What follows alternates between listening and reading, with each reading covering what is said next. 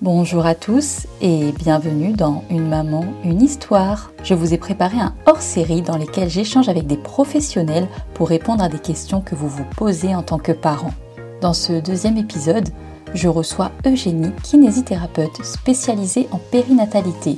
Et on va aborder plusieurs sujets comme les douleurs liées à la grossesse, la rééducation du périnée ou encore la reprise de la vie sexuelle. Bonjour Eugénie.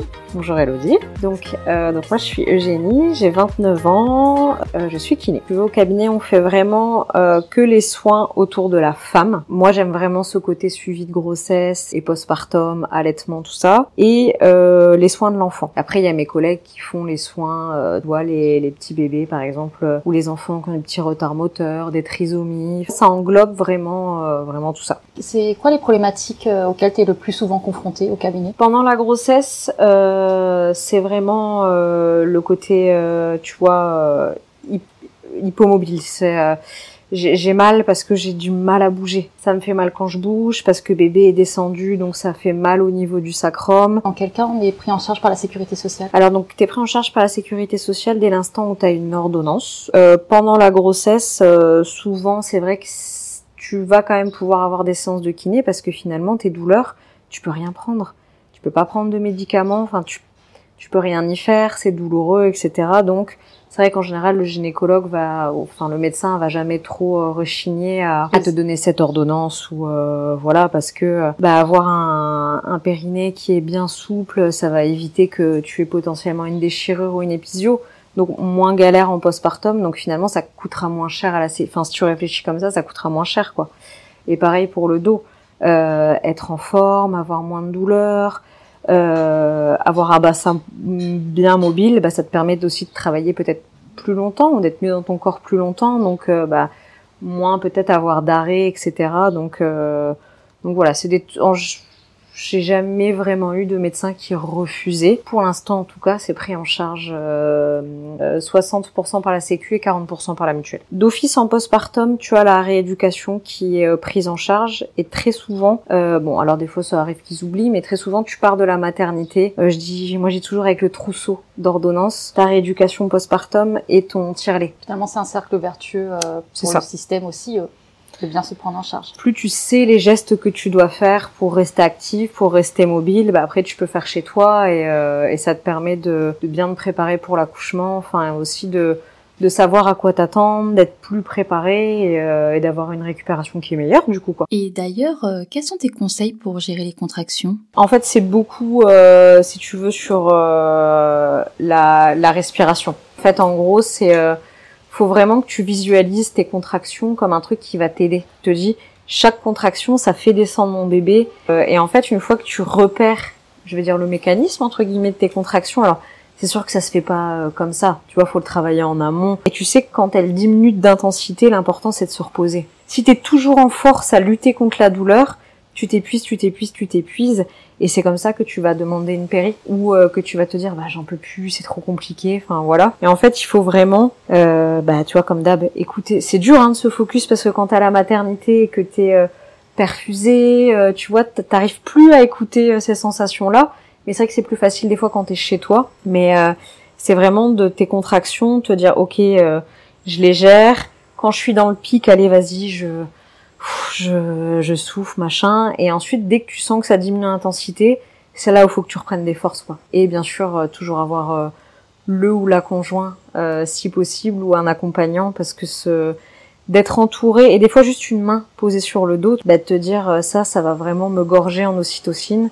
C'est ça qui va faire que ton bébé va sortir, quoi. Et en postpartum, pourquoi les femmes viennent-elles dans ton cabinet? C'est euh, très très souvent bon les fuites urinaires et avoir du mal à s'asseoir par exemple. Parce que le sacrum peut être un petit peu euh, et le coccyx si le bébé a bien appuyé vers l'arrière tu peux avoir des désagréments à, à cet endroit-là. Et autant euh, c'est rentrer dans les mœurs tu vois de se dire bah je vais faire ma rééducation il y aura forcément une partie vaginale etc mais te dire bah en fait quelqu'un va les vérifier au niveau rectal tout de suite euh, même moi tu vois c'est pas c'est jamais un plaisir de le faire. Mais euh, mais c'est un c'est un truc sur lequel les professionnels passent très souvent à côté parce que bah c'est beaucoup plus tabou que de faire un toucher vaginal. Et du coup, c'est un truc sur lequel euh, récupère souvent des mamans qui ont fait leur rééducation, par exemple avec une sage-femme, et elle vient me voir 6-7 euh, mois après, ben, je suis toujours embêtée. Ben ouais, c'est parce que des fois, en fait, il y a cette partie-là qui n'a pas été traitée, et ça va beaucoup mieux, quoi. Et après, les douleurs, euh, les douleurs au rapport. Tu vois, on entend très souvent, euh, oh bah c'est pas grave que vous ayez pas encore eu de rapport, ou c'est pas grave que ça, ça vous, ça vous fasse mal parce que vous avez accouché. Mais non, en fait, tu vois, c'est ça, je sais pas. sous prétexte qu'on est une femme, on est obligé d'avoir mal, tu vois, après avoir accouché, mais pas du tout en fait, tu vois. Et des fois, il suffit de quelques séances et c'est réglé quoi. Donc voilà, s'il y a des rapports douloureux, c'est bien aussi de se rapprocher d'un professionnel de santé parce que c'est pas normal. Non, c'est pas normal. Si t'es à si t'es à 15 jours le temps que ça cicatrise, je te dirais bon, OK, laisse le temps peut-être un peu à ton corps, mais si tu restes euh, tu vois, quand ça fait plusieurs mois que tu commences à pouvoir euh, marcher sans avoir de douleur, etc., mais qu'au rapport t'as mal, euh, non, c'est pas normal, tu vois. Peu importe euh, ce que euh, la personne en face de toi, le professionnel te dit. Si à six semaines euh, t'as repris, bon après il y a, il peut y avoir aussi psychologiquement le stress, hein, tu vois. Ça c'est encore autre chose, ce qui est normal. Mais si si ça te fait mal, non, c'est c'est pas normal. Et d'ailleurs en postpartum, en quoi c'est important de faire sa rééducation du périnée? Parce que ça rentre de plus en plus dans les mœurs, on va dire. Mais il y a beaucoup de femmes qui savent pas pourquoi c'est important et pourquoi on le fait finalement euh, rééducation du périnée, c'est euh, c'est vraiment très global. Hein. Tu vois, des fois, euh, bah, le périnée, il a pas spécialement euh, souffert, donc on va juste proposer les exercices, par exemple à la maison. On va surtout s'occuper du bassin, on va s'occuper des, des cicatrices. Tu vois, la rééducation du périnée, c'est pas toujours musclé. Tu sais, ce truc de se dire, bah, vas-y, tu serres contre mes doigts, tu serres contre la sonde, ou les les décharges électriques. Tu vois, si tu fais que ça pendant toute ta rééducation, c'est pas c'est pas pertinent. Enfin, ça, dépend des femmes, bien sûr, hein, mais euh, mais euh, c'est important de le faire parce que bah rester avec euh, des séquelles de ton accouchement. Donc, tu vois, des fois, ta première grossesse, t'es jeune, tu t'en rends pas compte et tout.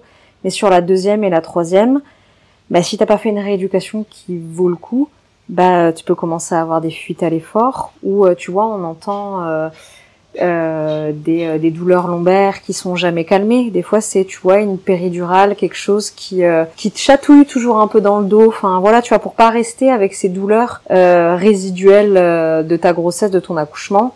C'est c'est pour ça que c'est bien d'aller directement en postpartum. Et pareil, tu vois, on a tous entendu, on a tous une maman ou une grand-mère, tu sais, ah, elle a une descente d'organes ou elle a un début de descente d'organes ou bah, quand j'éternue, euh, tu vois, je dois mettre des protège-slip dans mes sous-vêtements parce que je perds de l'urine. Des fois, t'as rien parce que t'es jeune et c'est au moment de la ménopause où hormonalement t'es plus protégé ou que t'as eu plusieurs grossesses derrière, bah là ton périnée te dit stop quoi. Et quand t'as 35, 40 ans, t'as déjà des désagréments, bah c'est t'es trop jeune pour ça. C'est pour ça que des fois c'est bien d'aller tout de suite. Comme ça c'est fait. Et des fois il y a même pas besoin de énormément de séances. Et tu repars dans ta vie de femme. Tu retournes au boulot euh, vraiment à 100% de tes capacités. Enfin 100%. T'as toujours un bébé qui fait potentiellement passer nuit, tu vois. Mais euh, mais au niveau de ton corps, t'es voilà, t'es ouais voilà. Et alors euh, s'il y a voilà dans, dans la quarantaine j'ai encore des fuites euh, ça se répare entre guillemets ou c'est trop tard? Non, il y a, y a jamais de moment. En fait, plus c'est tôt, plus c'est facile, mm. on va dire, tu vois. Euh, mais il y a jamais de moment où c'est trop tard. Si tu veux, la rééducation, c'est vraiment le premier truc à faire avant de penser à une opération ou euh, ou à mettre des protections tout le temps. C'est vraiment pas le, le truc à faire en premier. Mais euh, non, non, il y a vraiment pas d'âge, euh, tu vois, pour te donner une, une image.